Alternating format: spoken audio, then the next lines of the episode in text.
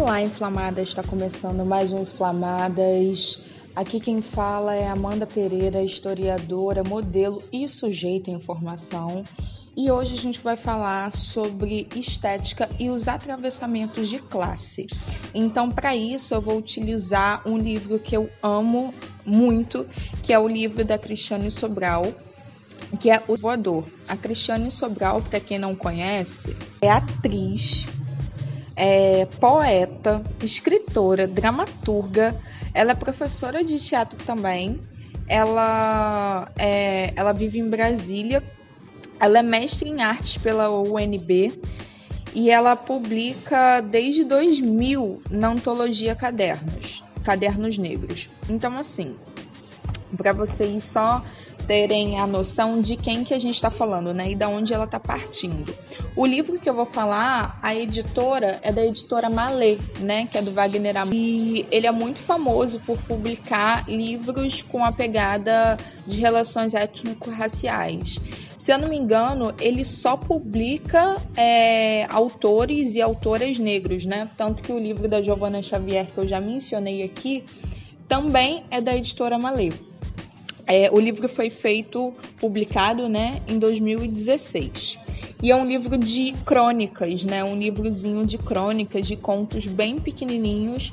Então, assim, para quem gosta de uma leitura rápida, mas ao mesmo tempo é uma leitura que não é simples no sentido de é uma leitura que te atravessa, sabe? Não é uma leitura que você fala assim, ah, e agora eu vou ler coisinhas gostosas. Não necessariamente é uma leitura muito gostosa de se fazer.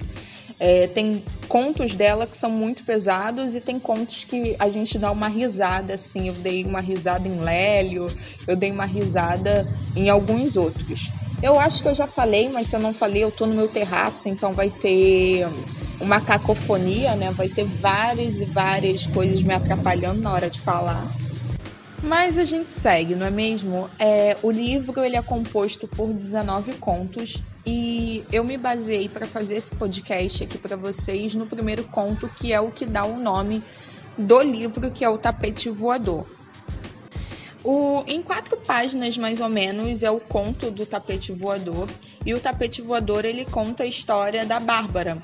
A Bárbara, que é uma mulher negra, filha de empregada, e que ela tá numa empresa, tipo, super rica, que é uma empresa que tá é, em ascensão, né? E aí ela ainda fala uma coisa que eu tô escutando muito, né?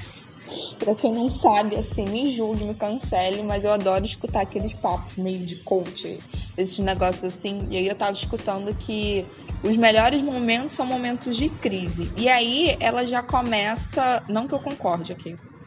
Mas enfim, é nessa forma que se estrutura o capitalismo, né? O capitalismo ele se faz a partir da crise, ele se forja a partir da crise. Aí vem a Amanda que fez educação financeira, né? Para quem não sabe, eu fiz educação financeira pela escola no Front, empoderamento com a Gabi Chaves e ela explica que o capitalismo ele se forja na crise, ele se faz na crise e ele precisa sobreviver a partir da crise. Então a crise que a gente está vivendo agora, ela é providencial para o capitalismo se reestruturar e se articular. Então assim, são necessárias crises e essas crises acontecem de 10 em 10 anos. Então, visto aqui esse momento de educação financeira nada planejado, é, e eu não estou falando se eu concordo ou não, estou falando que é uma coisa que acontece, né? Porque eu acho que o capitalismo ele mata, ele é genocida, ele se estrutura a partir da hierarquia das raças, né? Eu falei isso em Bridgerton, né? Uma série histórica de como é que é necessário, como é que se faz as raças, né? Como é que se faz essa hierarquia e essa racialização. E ele se forja para dar o construto do capitalismo financeiro, né? É, e ele se forja para dar o construto e tentar pagar um pouco das diferenças genderizadas. Então, assim, é, definitivamente ele se forja a raça. Quando a gente está falando de raça, a gente também está falando de classe, né?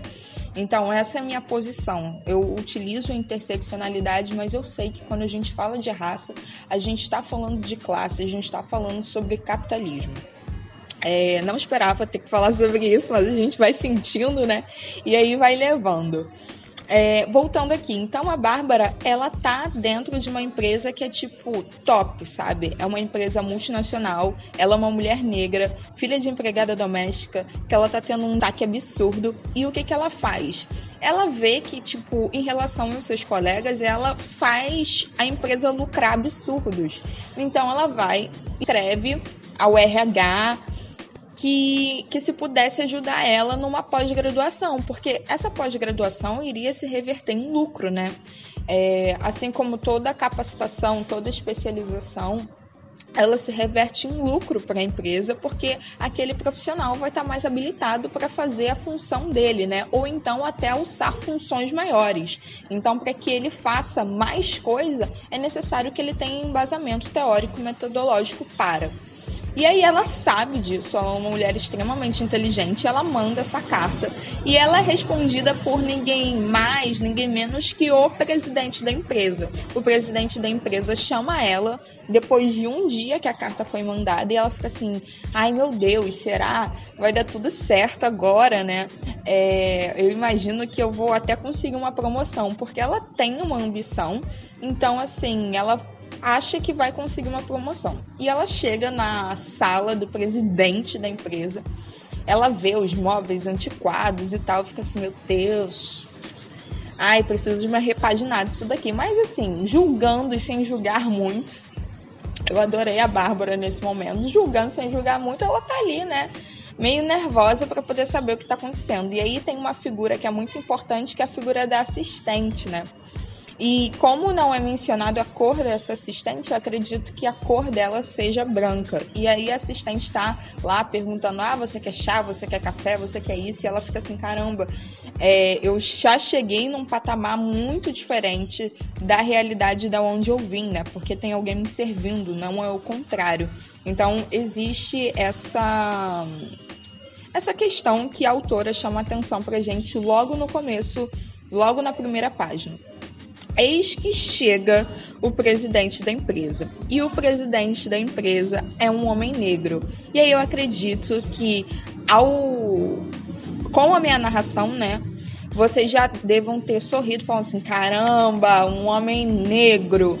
Sim, ele é um homem negro, mas diferente de tudo que a gente espera com o repertório é, que a gente tem no nosso imaginário de um homem negro sendo presidente de uma empresa, ele age como um branco.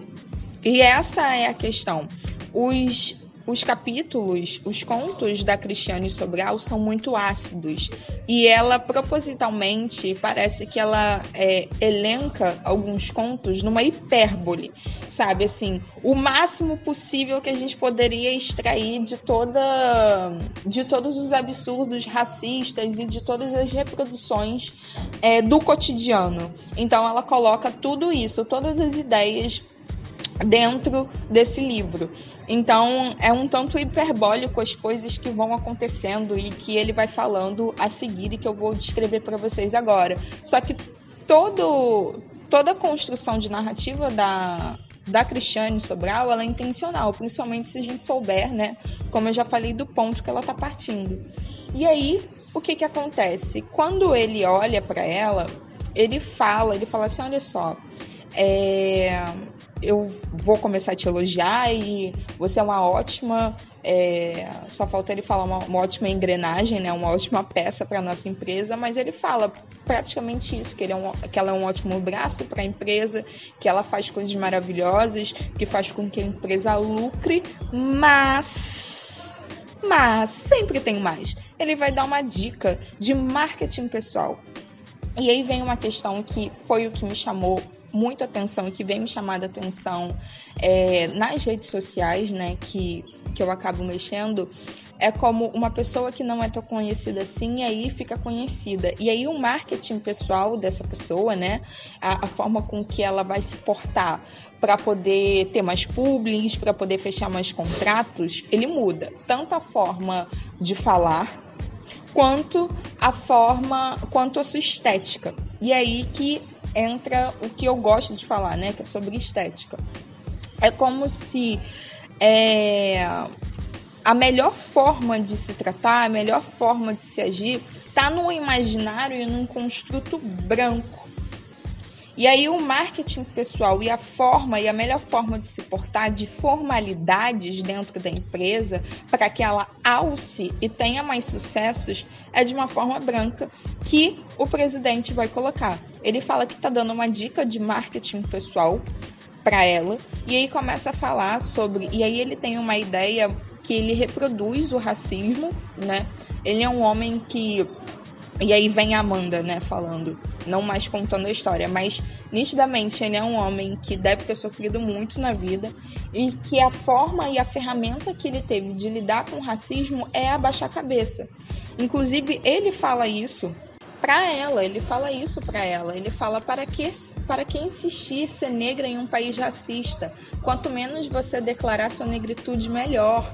E aí ele vai falando outras coisas. Só que a Bárbara, ela é uma mulher negra que ela tem paixão pela sua negritude e ela tem a quase que o aspecto político de conseguir reverberar toda a sua potência e toda a sua negritude. Ela fala até de exalar a sua negritude e exaltar a sua negritude por onde ela passa. Então ela utiliza, no texto está escrito como o cabelo afro, mas eu acredito que para incomodar tanto o presidente, seja o cabelo crespo. É, e ela utiliza é, turbantes, ela utiliza faixas, presilhas, então tudo para deixar o cabelo como a gente conhece, né? O cabelo crespo, ele cresce para cima. E eu já conversei isso com vocês no, no Cinéfilos que eu falo sobre tabela, né? Que é teorias crespas e estética negra. E eu falo sobre as formas é, e os referenciais que a gente tem de cabelo, o padrão universalizado é, do cabelo liso enquanto branco, né? Porque não é só não são só pessoas brancas que têm cabelo liso, né? Alguns povos indígenas têm cabelo liso também. Os povos asiáticos, alguns povos asiáticos também têm cabelo liso, mas ele foi universalizado enquanto uma estética branca e que só tem uma forma de se tratar, que só tem uma forma de se crescer, né? E aí padronizado numa sociedade brasileira em que exala o racismo, né, que se estrutura a partir do racismo é, e é estruturado a partir do racismo, a gente consegue perceber que não é possível e nem passível de existir variantes de se tratar o cabelo. E aí ela dentro de uma empresa que também dá a entender que a variante, que, que a variável é ela, que é negra, num lugar já de poder, num lugar já de destaque, ela utiliza essa ferramenta política que é a sua própria estética. Só que isso incomoda o presidente da empresa, incomoda no nível de gerar um gatilho para ele, porque nitidamente isso não é colocado no texto, mas é que meio que lembra tipo que ele também é negro negro. E ele fala isso. Ele fala que é, ser negro para ele é só um detalhe agora, tipo, porque ele não se porta como um negro, ele não, ele não fala como negro. E aí eu quero chamar a atenção para vocês de um fundamental teórico que eu tive dentro da faculdade. Eu tô falando como se eu já tivesse formada, né? Percebam. Um fundamental teórico que eu tive na faculdade que é o Starobinsky. E o Starobinsky, ele, ele é praticamente assim de teoria literária, se eu não me engano, ele é de teoria literária, porque ele vai examinando a construção das palavras. É um texto bem chato de se ler, não vou mentir. Eu vou deixar para vocês na descrição. É, eu que sou de história tive uma dificuldade para ler, para entender. Eu acho que eu li assim umas cinco vezes batendo a cabeça para poder entender, porque o texto é chato, porque ele vai tentar entender a raiz das palavras. E a gente estava tendo esse texto, né, no conteúdo de civilização, né, de civilização e barbárie, que eu já vou explicar aqui o que está implicando para a gente falar sobre estética. Assim, é muito assunto que, que se entrelaça, né?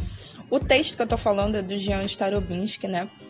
Se eu não me engano, ele é francês, mas eu vou deixar aqui. Eu sei que ele morreu na Suíça em 2019. Isso eu sei.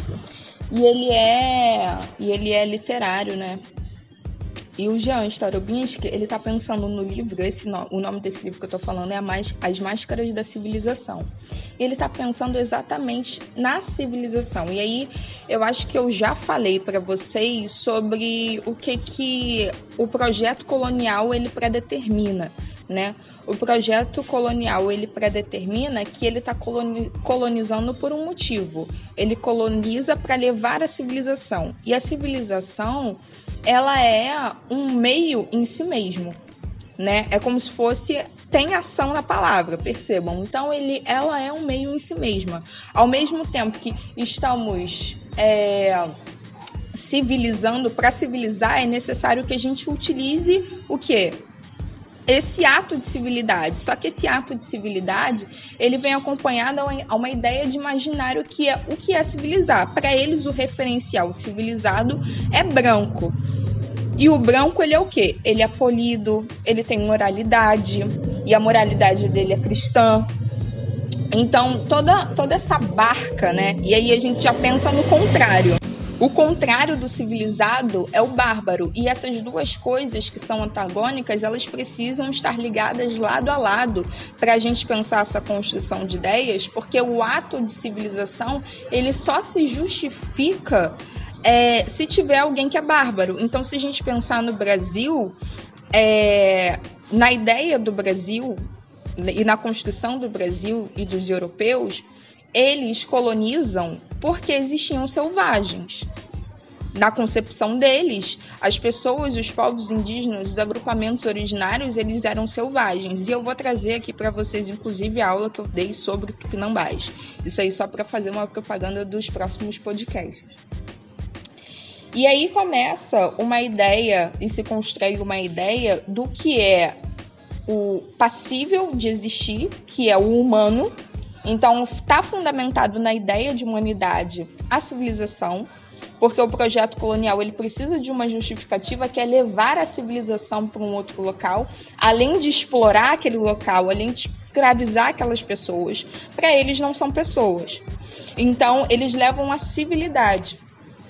E a civilidade, ela tá dentro da ideia, no caso, tá imbuído da ideia do polir, do civilizar, não, do polir, do polido, do policiar, porque eles vêm da mesma raiz, né? Elas vêm da mesma raiz de da palavra, né, que é esse poli, né, de polir, de civilizado, polido. Então, para a pessoa ser civilizada, ela tem que ser polida, ela tem que se policiar, então é, saber os seus limites, né? E se a gente está falando de um momento que está fundamentado também na razão, né? Essa ideia começa a ser gestada no século XVIII e combina o século XIX também, no que eu já expliquei para vocês sobre a construção das raças. Então toda, toda essa ideia ela tá conjunta, né? elas estão caminhando lado a lado. É como se fosse uma construção do imaginário, a gente pensando num mapa mental que dentro da colonização de um projeto colonial, porque quando a gente está falando de raça, de construção de raça, a gente está falando de uma raiz, né? E a raiz é a colonização. Então, dentro da colonização, justifica, a justificativa da colonização é a civilização. E dentro dela existem aspectos do que é ser civilizado e do que não é ser civilizado. Então, para garantir a civilização e para saber se uma pessoa é civilizada ou não, ela precisa ser polida, ela precisa ser policiada, né? Então, se justifica a violência também. É, e aí eu faço uma menção honrosa aqui a um martinicano que eu amo, que é o Aimé Césaire, que eu vou deixar para a próxima para falar. Só que ele tem é, um livro fantástico, que é um ensaio, que é um ensaio, o discurso sobre o colonialismo, que com toda a sua fúria decolonial, ele é um autor decolonial martinicano, mais ou menos é, da década de 50, 60 também. Ele está escrevendo assim junto com Fanon é, que também é martinicano decolonial, que é um, um, um psicólogo, um psicanalista, que ele está pensando é, o ethos, a construção do ethos das pessoas negras, né? O ethos negro e o que seria isso. Ai, eu cansei. Mas tudo isso para dar menção honrosa a Césaire. Césaire ele tem nesse livro que é o discurso sobre o colonialismo, em que ele vai falar do quanto que é irônico essa ideia de civilidade, quanto que é irônico essa ideia do que é ser polido ou não, porque quem fez o maior estrago da humanidade foram justamente os europeus, foi exatamente com essa ideia de civilização que eles utilizaram para matar, para estuprar, para roubar, para explorar, para dizimar das formas mais bárbaras possíveis. Então, no final, quem é bárbaro? Né? No final, quem é selvagem? é o europeu. Ele chega mais ou menos a essa ideia, no caso ele está fazendo uma ironia, até porque essa construção do que é selvagem, o que é bárbaro, são os europeus mesmo que, que colocam. São os europeus mesmos que colocam. E o que é a civilização se não uma grande barbárie? É mais ou menos nessa ideia que ele vai chegar. E aí eu, nessa cabeça doida que eu tenho, né, tava mexendo nas minhas redes sociais, porque aí tudo, a MCZ, a Starobinski, todos eles têm a ver com as redes sociais que eu tô mexendo, né? Tava eu lá, para vocês terem uma noção como é que minha mente trabalha. Tava eu lá mexendo, aí eu lembrei de casos como o da Raíza Nicásio, tô vendo vários ex-BBBs saindo e como é que alguns mudam um pouco e como eles estão se portando, não deixam de perder sua essência. Só que tem coisas que eles têm que parar de falar, né? Enfim, existem questões jurídicas também de contrato. Só que eu estava relembrando como é que se dá essa ascensão social, né? E principalmente na mídia. A estética muda, tem gente que já tá botando coisa no dente, tem gente que já está programando de fazer é, é, cirurgia, né, intervenções estéticas. E aí eu fui perceber o quanto que a ascensão social atravessa a estética de alguma forma e o quanto que a gente ainda não perdeu essa dinâmica civilizatória colonial que é o polir porque nas classes mais baixas é como se as classes mais baixas fossem menos polidas, fossem menos policiadas. E aí nas classes mais altas, elas tivessem que ser mais polidas. E aí, nessa construção colonial que a gente tem, né, e principalmente na sociedade brasileira, a gente começa a perceber que tudo isso está amarrado que o ideal de, de enriquecimento, o ideal de uma classe superior é branca. Então, a forma possível e passível de se comportar é essa. E aí, voltando para o texto né, que eu estou analisando, a forma que o presidente, que é negro, achou de se portar é uma forma branca. E ele tenta negar de todas as formas a negritude dele, porque a forma polida para ele, a forma civilizada para ele, tem a ver com o ideal de brancura que ele tem. E aí, olhando as minhas redes sociais, eu, eu, lembrei de algumas pessoas que foram muito criticadas porque, ah, antes cachava o cabelo e agora, quando é rica, famosa e chegou num status quo, e eu já dei até o nome dessa pessoa, que é o caso Raíza Nicásio, só que eu não vou entrar aqui nessa questão, até porque é, eu ainda preciso amadurecer mais a ideia, né? Porque eu estava antigamente imbuída de paixões, né? É, então eu tinha uma ideia muito mais aflorada em relação a, a Raíza. Só que assim, é, ela influencia milhares de pessoas e tudo mais, e ela tem uma forma bem dela de se portar. Só que olhando nas minhas redes sociais, eu percebi que quando as pessoas ascendem, elas vão nessa forma de performar e de fazer intervenções estéticas para se parecer com o sucesso ou com a forma de sucesso que elas têm na mente, que é a forma branca. E no texto, né, voltando para o texto, o marketing pessoal que ele está falando, que o presidente da empresa está falando, que não, não tem o nome dele, só tem o nome dela aqui. É, o marketing pessoal que ele está falando é exatamente o de diminuir ou de amenizar os traços negroides. E o traço máximo, que eu já falei para vocês é, no episódio de Teorias Crespas, é o cabelo crespo. O traço máximo, né? que, meu Deus, não tem como esconder o traço máximo, porque ele fica dessa forma, né? Incomoda ele tanto que ele fica dessa forma. É o cabelo crespo. E aí eu acabei relembrando das intervenções estéticas e como isso está ligado a uma forma de polimento e como isso está ligado a uma forma é, de evolução porque a civilização ela está indo para uma evolução, né? É o, é o começo, o meio e o fim em si mesma, que é a evolução. Essa ideia de civilização, né? Se não ficou clara ainda, o ato de civilizar é para que tenham pessoas civilizadas e para que tenham pessoas civilizadas é necessário que civilize. É isso mesmo que vocês entenderam. É fácil e difícil assim. E o texto, o tempo inteiro, vai trazendo é, essas, essas construções, esses arquétipos, né? É, essas figuras, né? Esses arquétipos é como se fosse uma grande construção de uma figura é, internalizada, eu diria. E aí se acentua exatamente na forma dela reverberar a potência dela a partir do cabelo. E aí eu comecei a pensar o quanto que estéticas foram minadas, né? Estéticas de principalmente mulheres negras foram minadas a partir do cabelo. E aí eu não preciso adentrar nesse assunto porque eu já conversei com vocês no, nesse podcast que eu tô falando o tempo inteiro, que é teorias, é, teorias e estética negra.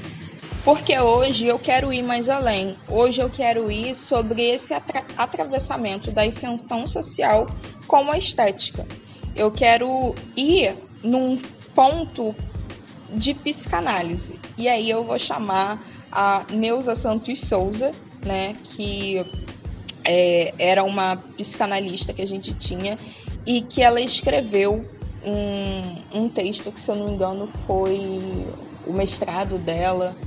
Enfim, é um texto acadêmico que ela escreveu e que, por incrível que pareça, é super fácil de ler assim, ah, Amanda, mas tem aqueles jargões teóricos. Volta de novo, mas ela deixa isso muito claro, muito explícito. A gente vai lendo e vai relendo e dá tudo certo. O nome do texto é Tornar-se Negro ou as, vici as vicissitudes da identidade do negro brasileiro em ascensão social. Então, vocês já imaginam né, o porquê que eu escolhi esse texto.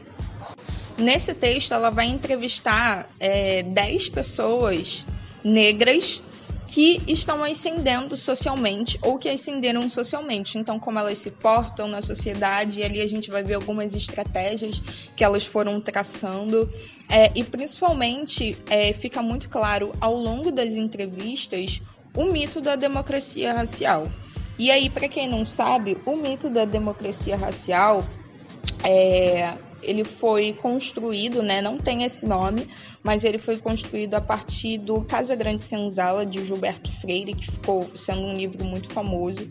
Gilberto Freire, Gilberto Freire é um teórico e ele ficou sendo muito famoso, principalmente porque políticos foram utilizando as ideias e as imagens que ele foi produzindo a partir disso, que eram imagens muito amaciadas das relações raciais, né? É como se ah, o negro ele tem seu lugar ali e tá tudo bem, sabe? Tipo, ele é passivo, ele já aceitou esse lugar ali. É, o branco ele também tem esse lugar que é um lugar superior, mas também tá tudo bem, sabe? É mais ou menos dessa forma que ele vai analisar as relações. É, as relações interpessoais que vão sendo tra traçadas no, na Casa Grande Senzala, né, que vão sendo traçadas no período colonial, no período escravocrata, no período escravista. Então, nesse regime escravista, como é que as relações interpessoais entre pessoas negras, pessoas brancas e pessoas indígenas, elas vão sendo traçadas. Então, ele fala quase que tipo assim, ah, mas o homem branco ele ia se deitar com as escravas, mas também estava tudo bem. Ele vai normalizando algumas questões como estupro, né? É, como é que as relações se estavam a partir de estupro? Mas não, para ele, ele não coloca dessa forma. Então, num, num país, num, num país e num lugar muito tranquilo, que são os trópicos, é, ele poderia colocar como o Brasil é de boa em relação à escravidão. E a herança disso também é de boa. Aí tá tudo, tá todo mundo de boa, ninguém toca nesse assunto. Aqui nem existe esse treco de racismo, aqui nem existe essa diferença racial, né? Racismo não é utilizado. Mas assim, essa diferença racial, essa hierarquia racial, hum, não tem. Cada um tem o seu lugar, mas assim, esse negócio aí não tem muito não. Então aí só para vocês entenderem como é que surge o mito da democracia racial. Depois a Escola Sociológica de São Paulo é, vai analisar, inclusive tem o FHC dentro da Escola Sociológica de São Paulo. Mas enfim, Florestan Fernandes, e aí uma outra galera um pouco depois é, vai ver que a escravidão não foi dessa forma, né? A escravização não foi dessa forma que ele vai colocando, as relações não foi dessa forma, foi muito dura, foi com muita violência. E aí essa galera da Escola Sociológica de São Paulo já vai exaltar a violência, como num sentido de se a, a galera antiga tava tipo assim, aqui tudo são flores, então a gente vai exaltar o sangue, a gente vai exaltar isso. O problema é que acaba reiterando a mesma questão, que é passividade.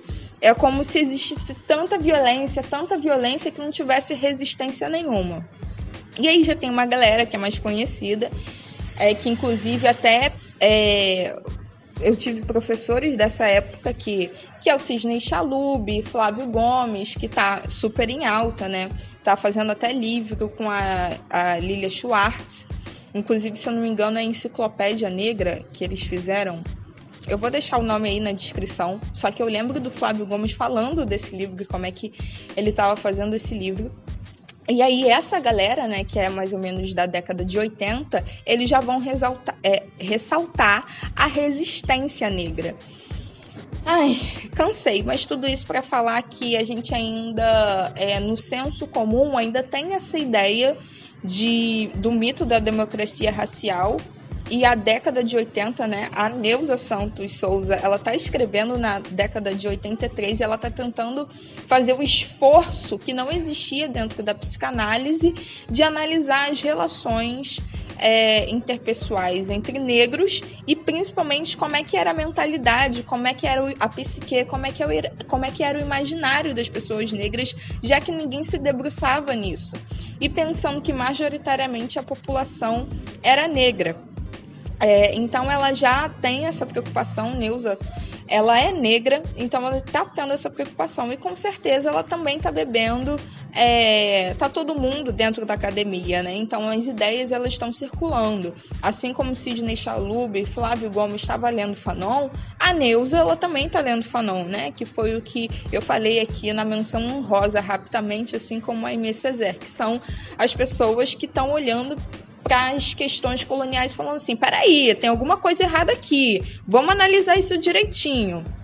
Então, assim, é, eu fiz todo um atravessamento acadêmico, né, de como as ideias estão se movimentando e que a gente precisa é, quebrar os muros da academia, porque as ideias evoluíram já, elas estão se, sendo movimentadas. Não se pensa mais assim, não se pensa mais o, demo, é, o mito da democracia racial, a gente precisa quebrar isso dentro de uma conjuntura macro que é a sociedade brasileira.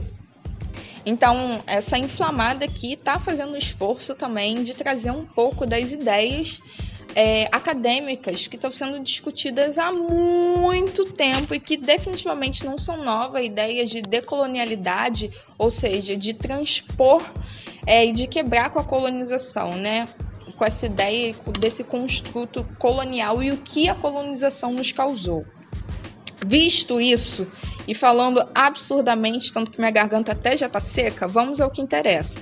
Ao longo de todas as entrevistas, ela vai percebendo que a questão da ascensão social é uma coisa que atravessa eles, e aí pensando na democracia racial, eles só tinham a ideia de sucesso, a, a base possível de sucesso, a branca. Então eles começam a se performar ou se imaginar nesse lugar. Ela dá nomes específicos dentro da psicanálise, mas eu vou chamar de construção do imaginário, né? É, o nome específico que tem dentro é, da psicanálise é o ideal do ego, que é o domínio do simbólico, né? É mais ou menos é o lugar do discurso, como as pessoas vão pensar para poder realizarem alguma ação. Então, para você realizar alguma ação, existe o ideal do ego, né? Que é a estrutura do sujeito psíquico. Ih, caiu até minhas coisas aqui, ó. Ficou nervoso. E ela percebe que o ideal do ego, né, essas ideologias, elas estão fundamentadas dentro de uma construção branca. Então, a única possibilidade de sucesso, se eu só vejo pessoas brancas ascenderem se majoritariamente o senso comum bate palma para algo que, tipo assim, ah, o negro tem o lugar dele, tá tudo bem. Então, é, se já tem a ideia do negro ser inferior e do branco ser superior, né? Porque, querendo ou não, as bases da democracia racial legitimam essas diferenças, le legitimam essas diferenças, legitimam essas hierarquias. E aí, com o ideal do ego, analisando o ideal do ego, né, de cada pessoa, como se fosse o imaginário de cada pessoa, ela vai percebendo que essas bases estão ali. As ideologias desses sujeitos estão calcados em emblemas brancos. Então, as representações únicas e, e de subjetividade possível, ela só pode estar ancorada dentro da lógica da branquitude. E aí eles vão aca acabar reproduzindo isso. E a, o conto que eu trago é do presidente que reproduz isso que reproduz o comportamento. Ele chega até a falar um, da pele da Bárbara e que a pele dela não é tão escura assim, então tá tudo bem. Então disfarça, disfarça com cabelo, disfarça com isso, disfarça com aquilo. O famoso marketing pessoal dele. E aí, se a gente pudesse é, chamar a é, Lélia Gonzalez, e eu tô com Lélia Gonzalez na cabeça, mas a gente pudesse chamar para conversa Neuza, né, para uma conversa com ele, ela provavelmente diria que existe uma dificuldade é, de conquistar uma identidade egocintônica, né? Uma, uma identidade egocintônica seria uma identidade do ideal do ego ancorado nos, nos parâmetros negros. Só que os parâmetros negros de sucesso, eles precisam ser recriados, eles precisam ser recentrados, que é o que as gerações, né, o movimento negro, ele vem fazendo, que é recentrar as bases de beleza, recentrar as bases de sucesso, recentrar as bases, é, até mesmo as bases de ascensão social, né? É, não queria dizer não, mas eu só pensei em Beyoncé quando Beyoncé foi criticada e a Lilia Schwartz falou, eu pensei assim, gente, ela tá pensando por, por um lugar branco, mas eu não espero nada de Lilia Schwartz, né? Porque ela é branca, então ela vai utilizar todo o seu privilégio branco para pensar de uma forma limitada. Eu acabei falando aqui de Beyoncé, e olha que eu tô falando do contexto é, negro. Negro brasileiro. Mas, uma boa notícia, né? Que eu vou dar spoiler do, do texto, obviamente, é que a Bárbara fica chocada com tudo que está acontecendo. Ela falou assim: não, muito obrigada. E o tapete voador, o nome se justifica porque o presidente tenta puxar o tapete dela, e aí naquele momento ela aprende a voar, porque ela nega, fala que não, você está negando a minha humanidade, sinto muito porque você pensa assim e você acaba sofrendo. Nitidamente ele tem um rancor, ele tem mágoa mas ela vai viver a vida dela. Ela vai enfrentar dificuldades, só que ela acaba alcançando sucesso. Por quê? Porque o referencial de beleza, o referencial de estética e o referencial de sucesso dela já foram recentrados. E aí o recentramento é o quê? Mudar as bases daquele centro da branquitude e colocar o que interessa. E colocar na estética negra. É, então a gente, quando está falando de classe social, a gente também fala dos atravessamentos estéticos, né? E como as pessoas negras vão performar o seu sucesso. E aí eu volto ao polir, ao policiar, né? Que, que foi essa minha piração, porque eu estava vendo muitas coisas nas redes sociais e que me assusta muito a quantidade de informação por segundo que eu vou pegando e como algumas pessoas já foram mudando. E aí eu fui relembrando algumas blogueiras e outras pessoas e o quanto que elas mudaram seus discursos, é, mudaram os seus jeitos e os seus atos é, por causa disso. É, porque as bases né, do, do, pensamento dela, do pensamento delas, do ideal do ego estão calcadas naquele lugar. Estão calcadas, o sucesso possível para ela está calcado no lugar do branco. Uh. E aí é óbvio que outras coisas vão se acompanhar com isso, né? Se a gente está falando de hierarquias, é, os afetos, né, vão se acompanhar também o que é possível de existir. Os afetos vão se acompanhar ali também. Então, com quem que eu vou me relacionar, né? Se eu vejo que um tem a ver com sucesso, se eu vejo que o outro não tem a ver com sucesso. Então, outras coisas também vão se relacionar. Então, super indico aqui que vocês leiam é, Neuza. Eu tava pensando, gente, num, num lugar completamente diferente para poder falar com vocês. Eu tinha programado é, para falar outras coisas para vocês também, mas eu acho que vai ficar muita informação. Então, como um próximo episódio, né? E aí eu já deixo menções honrosas e eu vou fazer um próximo episódio disso.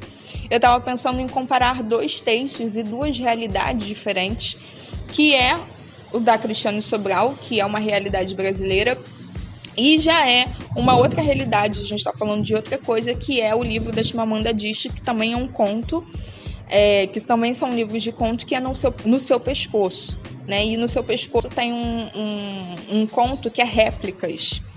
E o Réplicas também fala sobre cabelo, né? Também me pega nesse momento do cabelo. Eu amo estética, adoro falar sobre estética. E aí a mulher ela muda a partir de um determinado momento sobre cabelo. Só que o referencial de sucesso para eles já muda, né? Porque o referencial de sucesso para eles são os americanos. Não é à toa que ela também vai fazer um livro sobre americana, né?